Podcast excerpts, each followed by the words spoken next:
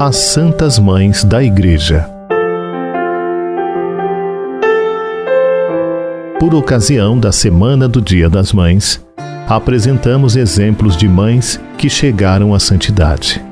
Mulheres que são exemplos para as mães de ontem e de hoje.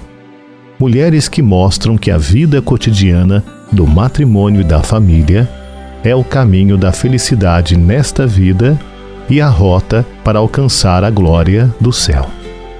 Antes de todas as santas mulheres, porém, destacamos a Santa Mãe de Deus, a Virgem Maria, aquela que, com o seu sim, concebeu e deu à luz o Salvador.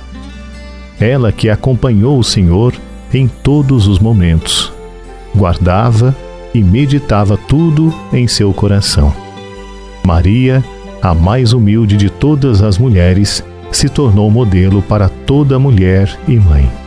Exemplo de amor, fidelidade, confiança em Deus.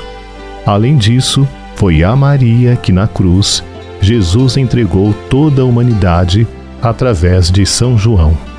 Por isso também nós a chamamos de nossa mãe.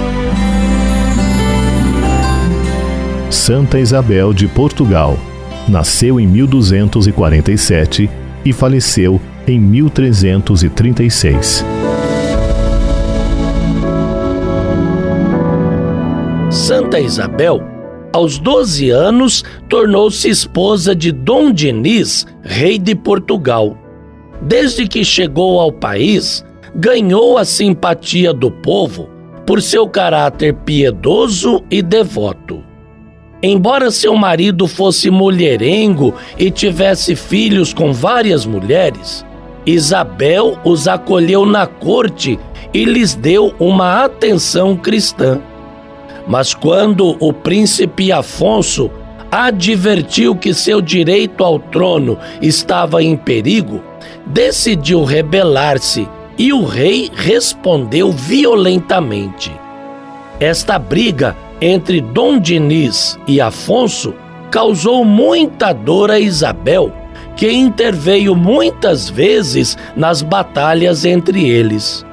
Um dia, a rainha se interpôs entre ambos os exércitos para evitar o derramamento de sangue. Logo depois da morte do rei, em 1324, Isabel se retirou para Coimbra e recebeu o hábito como Clarissa franciscana. Em 1336, eclodiu um novo conflito entre o rei Afonso IV e o rei de Castela, Afonso XI, que era neto de Isabel. A rainha foi até o acampamento dos exércitos, onde foi mal recebida e caiu doente. Antes de morrer, seu filho lhe prometeu que não invadiria Castela.